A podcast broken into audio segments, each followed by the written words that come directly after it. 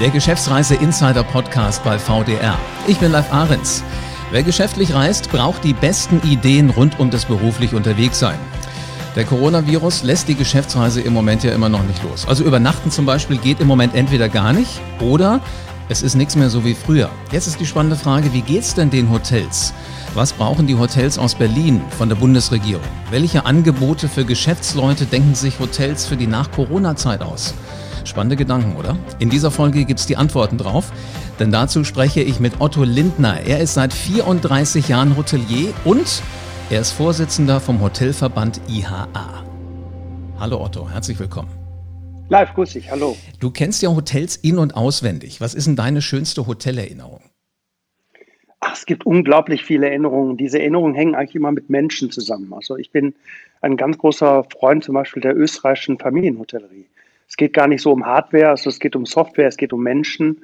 Und äh, immer dann, wenn mich ein Mitarbeiter berührt, wenn er sich für mich interessiert, das ist letztendlich das, was ich unglaublich schön finde. Und das sind viele kleine Momente, gar nicht die großen, die, die Fünf-Sterne-Mega-Hotels. Natürlich ist man beeindruckt, aber mich beeindrucken Menschen mehr. Und da gibt es hunderte von vielen schönen Geschichten. Also ich merke schon, können wir eine eigene Podcast-Folge draus machen, nur so die, die netten Erinnerungen aus der Hotellerie äh, mit Otto Lindner. Lass uns aber mal zurückkommen zu dem, was im Moment sich da äh, so alles abspielt. Es sind ja schwere Zeiten für Hotellerie, überhaupt für die Reise. Was, was treibt dich denn derzeit am meisten um? Also wir sind seit sechs Wochen geschlossen, faktisch geschlossen. Es sind ja nur Geschäftsreisen äh, noch möglich in Deutschland. Die touristischen Reisen sind alle verboten. Wir haben in Bayern die Hotels geschlossen, in, auf Sylt zum Beispiel, in Niedersachsen sind die Hotels auch zu. Köln waren zeitweise die Hotels auch geschlossen, selbst für Businessreisende. Also es ist brutal. Wir haben 240.000 Betriebe in Deutschland, 2,4 Millionen Menschen, die da gearbeitet haben äh, aber äh, das, das Fatale an der Geschichte ist, dass wir nach Umfragen davon ausgehen, dass also jedes dritte Hotel und jedes dritte Restaurant äh, konkret von der Insolvenz betroffen ist. Äh, wir haben eine irrewitzige Zunahme an Kurzarbeitern, eine wahnsinnige Zunahme an Arbeitslosen. Die haben sich gegenüber Vorjahr um 208 Prozent erhöht. Also es ist eine dramatische Lage, die völlig unerwartet für uns kam und uns wirklich auch auf dem falschen Fuß erwischt hat. Also äh, wir sind leider aber die Ersten gewesen, die man in Shutdown geschickt hat. Und so wie es aussieht, werden wir auch die Nächsten sein. Also das ist das, wo wir auf Verbandsebene im Augenblick kämpfen, nicht gegen äh, die Corona-Maßnahmen. Wir stehen voll hinter den äh, äh, Maßnahmen der Regierung, halten das alles für richtig. Wir meinen aber, dass wir es jetzt verdient haben, dass man offensiv mit uns umgeht und uns sagt, äh, wie es jetzt letztendlich weitergeht. Ja, jetzt ist ja die Hotellerie dafür bekannt, dass es unglaublich kreative Köpfe sind.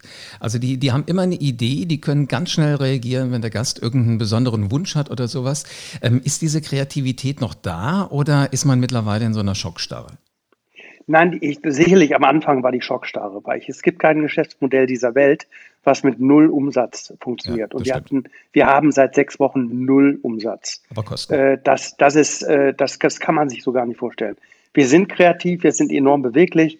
Wir fokussieren im Augenblick alle unsere Kräfte darauf, äh, wie wir wieder aufmachen. In der Zwischenzeit gab es in der Gastronomie sehr viele sehr interessante Ansätze, viel, viel Home Delivery, viel Takeaway. Äh, da haben sich viele darauf spezialisiert. Aber so ein Hotel, äh, das geschlossen ist, ist schon brutal. Aber wir haben die Zeit genutzt, uns jetzt für die äh, Zeit vorzubereiten, die jetzt kommen wird. Wir werden noch einige Zeit, bis der Impfstoff gefunden ist, mit Corona leben müssen. Und wir haben unsere sämtlichen Prozesse, und zwar jeder von uns in der Branche, auch jetzt natürlich unter der fachkundigen Anleitung der Verbände. Wir haben unsere Prozesse überprüft und ausgearbeitet und wir sind sehr, sehr gut vorbereitet, um jetzt in der Corona-Zeit auch sicher äh, und auch gastfreundlich äh, unsere Gäste wieder willkommen zu heißen. Du hast ja gerade schon gesagt, ähm, ihr bereitet euch auf alles vor. Also sobald Berlin sagt, es darf wieder gereist werden, man darf wieder übernachten, steckt ihr den Schlüssel ins Schloss, Tür auf und es geht los. Ja, es ist ein bisschen differenzierter. Wir leben in einem föderalen System. Also Berlin kann sagen, aber die Bundesländer äh, müssen es letztendlich umsetzen. Das ist die mhm. äh, eigene Hoheit, das zu entscheiden. Und das ist ja das, was auf der Föderalismus ist grundsätzlich gut aber er hat natürlich auch seine Grenzen, weil im Augenblick, es gibt diesen wunderschön, diese wunderschöne Beispiel zum Beispiel eines äh, Golfplatzes in Bremen und, äh, und in Niedersachsen, äh, dort, äh, ähm, oder Schleswig-Holstein ist so um, Schleswig-Holstein, da der Hälfte des Platzes liegt in Bremen, der, die andere Hälfte liegt in, liegt in Schleswig-Holstein.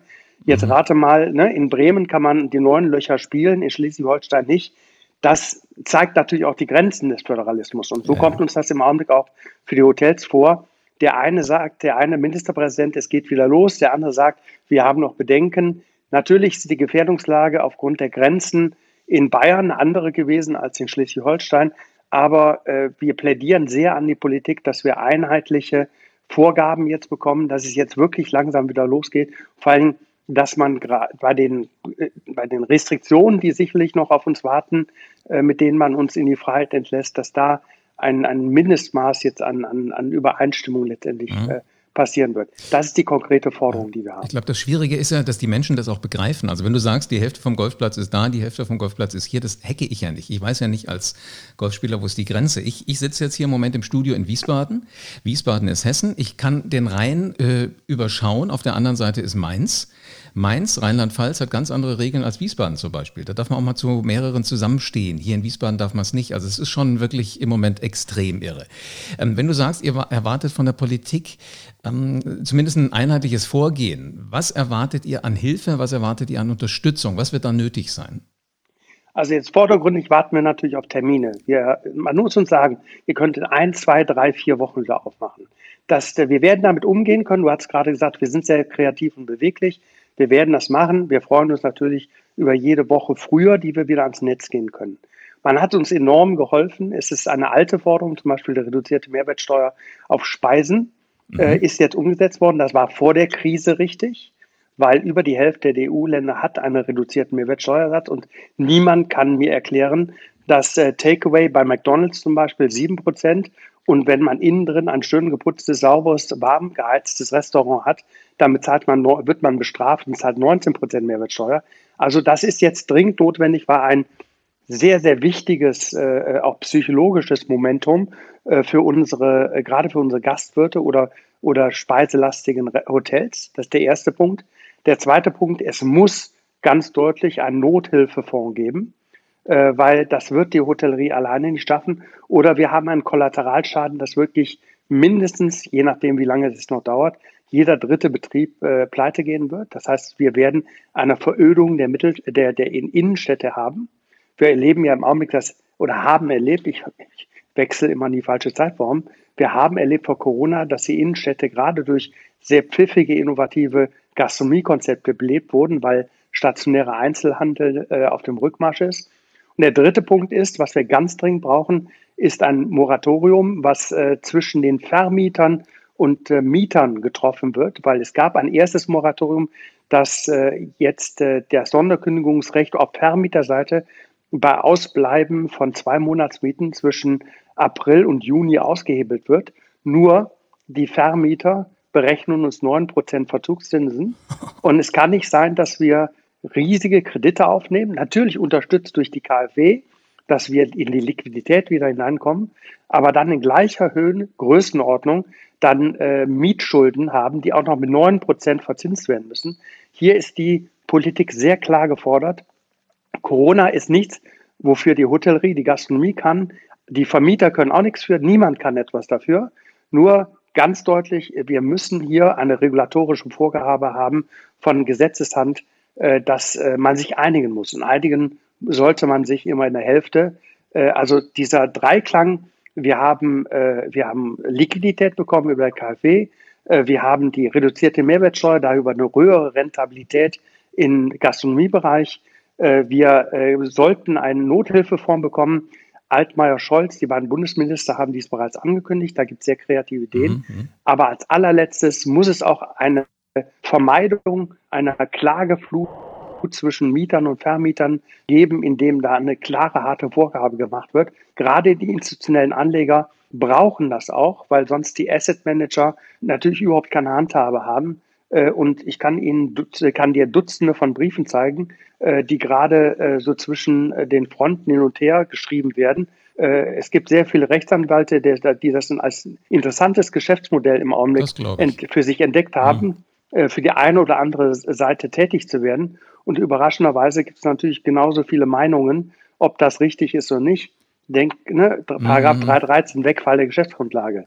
Das ist etwas, was intensiv diskutiert wird. Ja. Jetzt sind ja Geschäftsreisende, speziell äh, sind ja Menschen, die eher unternehmerisch denken, häufig als äh, dass sie politisch denken. Ähm, ich, ich spüre bei den ganzen Geschäften, von denen du gerade gesprochen hast, während die zu waren, konntest du nicht hin. Da hast du natürlich irgendwie online bestellt, wenn du was gebraucht hast. Jetzt auf einmal springt aber, glaube ich, das Bewusstsein um, dass alle sagen, na jetzt gehe ich gerade in den kleinen Laden bei mir. Dann soll der das Buch bestellen, dann muss ich es nicht bei dem äh, einen Riesen bestellen. Spürt spürt ihr da auch schon äh, so, so, so, eine Art von, von Commitment von, von Gästen, die euch schätzen, dass sie sagen, wir kommen wieder, sobald ihr offen habt, schickt uns bitte eine E-Mail, ich will buchen? Also lustig gesagt, wir haben natürlich ein sehr knappes Gut äh, in Deutschland und das sind Kapazitäten. Nordsee, Ostsee, Bayerischer Wald, Allgäu, äh, äh jetzt Mecklenburg-Vorpommern, generell auch da nicht unbedingt an der See. Äh, wir haben 41 Millionen Auslandsreisen gehabt im letzten Jahr. Und äh, es ist uns allen äh, klar, dass diese nur im sehr eingeschränkten Maße überhaupt gemacht werden können. Das heißt also, wir haben viele Stammgäste, die uns gerade anrufen auf Sylt, in Allgäu, im Westerwald, im Golfhotel und sagen, wir, sobald wir können, kommen wir sofort, reserviere schon mal ein Zimmer für mich weil es ist zu befürchten, dass wir auch eine, Regula eine Regel vorgeschoben bekommen, dass wir nicht 100 Prozent der Kapazität füllen mhm, können. Okay. Das heißt, ich kann jedem nur im Privatbereich äh, sehr dringend ans Herz legen, so schnell wie möglich zu buchen. Die meisten Hotels haben ihre Storno-Richtlinien deutlich reduziert. Äh, bei Lindner Hotels äh, in meinem normalen Leben ist es so, dass wir jetzt akzeptieren am Anreisetag bis 18 Uhr eine Stornierung. Auch im, ähm, auch im Leisure-Bereich. Und ich kann jedem nur sagen, reservieren Sie sehr schnell Ihr Zimmer. Es wird ein extrem knacke, knappes Gut dieses Jahr und vielleicht sogar nächstes Jahr werden. Jetzt brennt mir fast so ein bisschen der Kittel, wenn ich an meine nächsten Geschäftsreisen denke. Also Leisure habe ich verstanden, schnell buchen.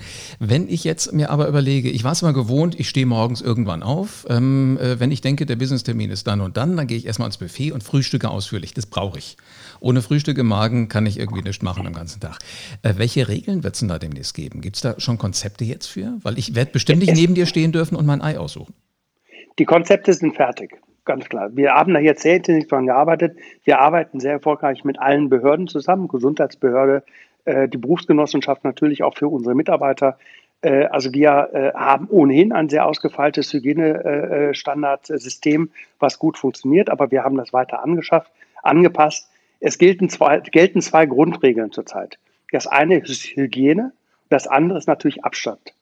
Äh, das bedingt, äh, dass äh, die Reinigungen noch intensiver durchgeführt werden, dass wir deutlich engere Reinigungszyklen in den öffentlichen Bereichen haben, dass wir im Hotelbereich, äh, im Zimmerbereich sehr intensiver, noch intensiver dran gehen.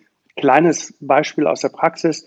Die Fernbedienungen von äh, den Fernsehern, die ohnehin ja nicht so richtig schön sind, wenn man sich das überlegt, wer, wer alles darum rumtapst. Die werden jetzt wirklich noch intensiver gereinigt und dann in einer Tüte verpackt, sodass man hundertprozentig sicher sein kann, dass man der Erste ist, der diese äh, Fernbedienung wieder berührt. Und Abstand ist das nächste Thema. Wir werden, äh, wir werden nicht mehr äh, an einem großen Frühstücksbuffet auf absehbare Zeit frühstücken, sondern es wird einen, einen, einen à la carte Service geben, einen Teller-Service geben, äh, dieser Teller wird äh, eine Etagere zum Beispiel, ist das eine, eine sehr gute Lösung, wo man aus drei, vier verschiedenen Frühstücksrichtungen dann äh, wählen kann, dass das süße Frühstück, das herzhafte Frühstück, das gesunde Frühstück und vielleicht auch das ungesunde Frühstück, das, müssen, das überlegen wir uns natürlich auch. Ähm, das heißt, dass wir äh, verschiedene Alternativen haben, die werden auf einem leeren Nachbartisch platziert, sodass man einen möglichst großen Abstand hat. Das sind pragmatische Beispiele von vielen, vielen anderen Maßnahmen, die wir zurzeit durchführen. Äh, du hast eben gesagt, Hotelleute sind sehr kreativ und flexibel. Ich merke Das wird, das wird gerade komplett ausgespielt. Und eins ist ganz deutlich, der sicherste Ort äh, im Augenblick ist eigentlich ein Hotel, äh, weil wir gewohnt sind, professionell mit diesen Dingen umzugehen. Und übrigens auch der angenehmste Ort, sollte man krank werden, auch darüber machen wir uns natürlich Gedanken. Äh, bei geringsten Anzeichen, bei Mitarbeitern bleiben diese zu Hause bei geringsten Symptomen von Gästen haben wir ein Alarmsystem entwickelt, dass wir sofort natürlich mit Ärzten sprechen und bieten sogar darüber hinaus dann an, wenn jemand krank wird, kann er gerne, die, äh, also positiv getestet wird, krank natürlich nicht, dann muss er ins Krankenhaus. Aber sollte jemand positiv äh, getestet werden, kann er die 14 Tage die Quarantäne natürlich auch bei uns im Haus verbringen. Wow, sag das nicht so laut, sonst lassen sich jetzt alle testen bei euch, weil es so schön ist. Ja, aber ganz ehrlich, also du wirst getestet, bist positiv, mhm. rufst, da, rufst zu Hause an bei deiner Familie und sagst, ich bin übrigens gerade positiv und ich komme jetzt nach Hause. Da freuen die sich also nicht. Bei aller, bei aller Liebe wird die Antwort enttäuschend sein für dich. Die werden nämlich sagen, bleib mal schön, wo du bist. Äh, und äh, nach 14 Tagen kommst du wieder. Dann hast du ein Riesenproblem. Wer versorgt dich in dieser Zeit? Wie gesagt, ja. du hast geringe Symptome, äh, und äh, du hast jetzt das riesige Versorgungsproblem.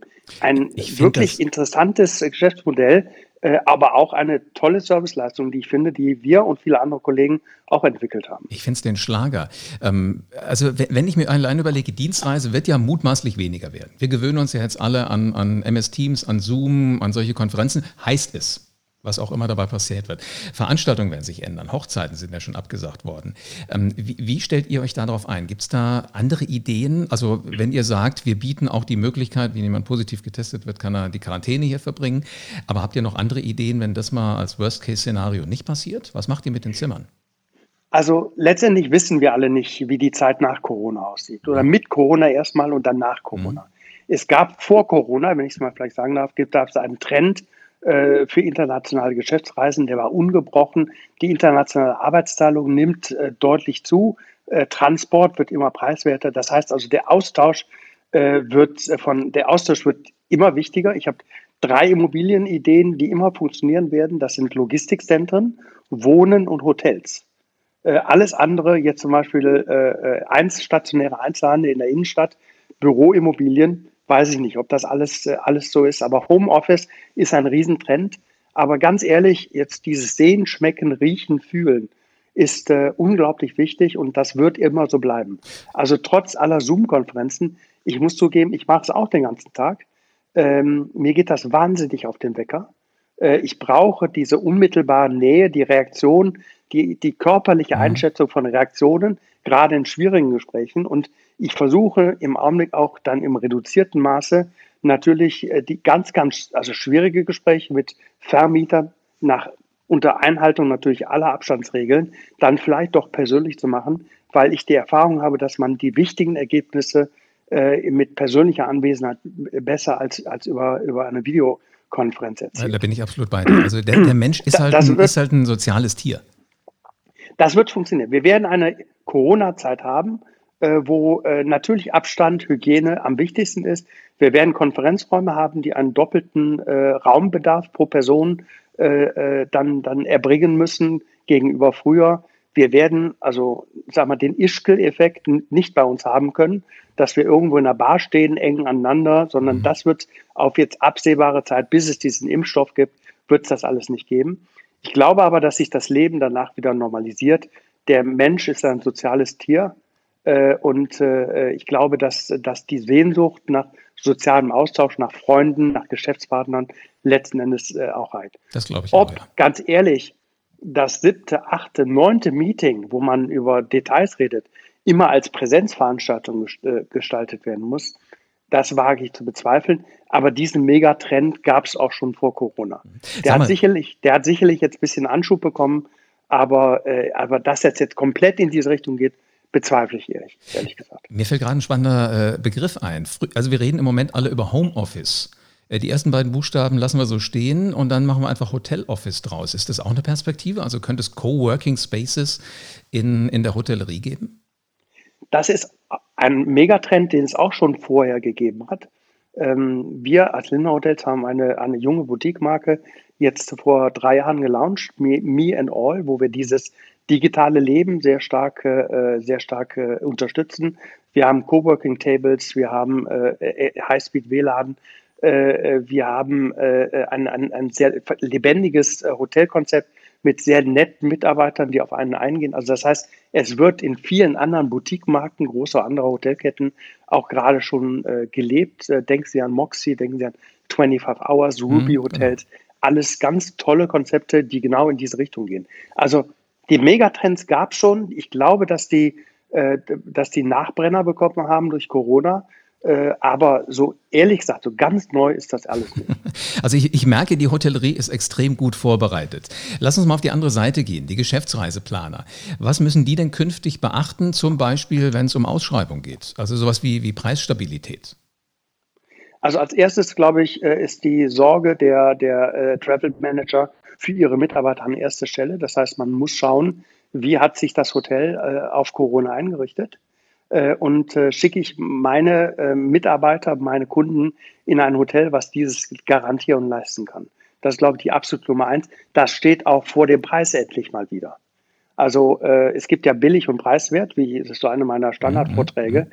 Also man sollte nicht mal gucken, dass alles billig ist, sondern wollte ein preiswertes Hotel äh, dort nehmen und vor allen Dingen sollte man äh, auch sich überlegen, wie die eigene Unternehmenskultur aussieht, ob ich für die letzten fünf Euro weniger äh, meine, meine Mitarbeiter, die sich fürs Unternehmen einsetzen und in einer unsicheren Zeit reisen, äh, dann zusätzlich gefährde. Wie sehen die Folgekosten aus, wenn sich jemand ansteckt? Also das ist die absolute Nummer eins. Ansonsten von den Preisen äh, ist dann mein altes Mantra, was ich auch sage, Direktbuchungen äh, sind immer das preiswerteste.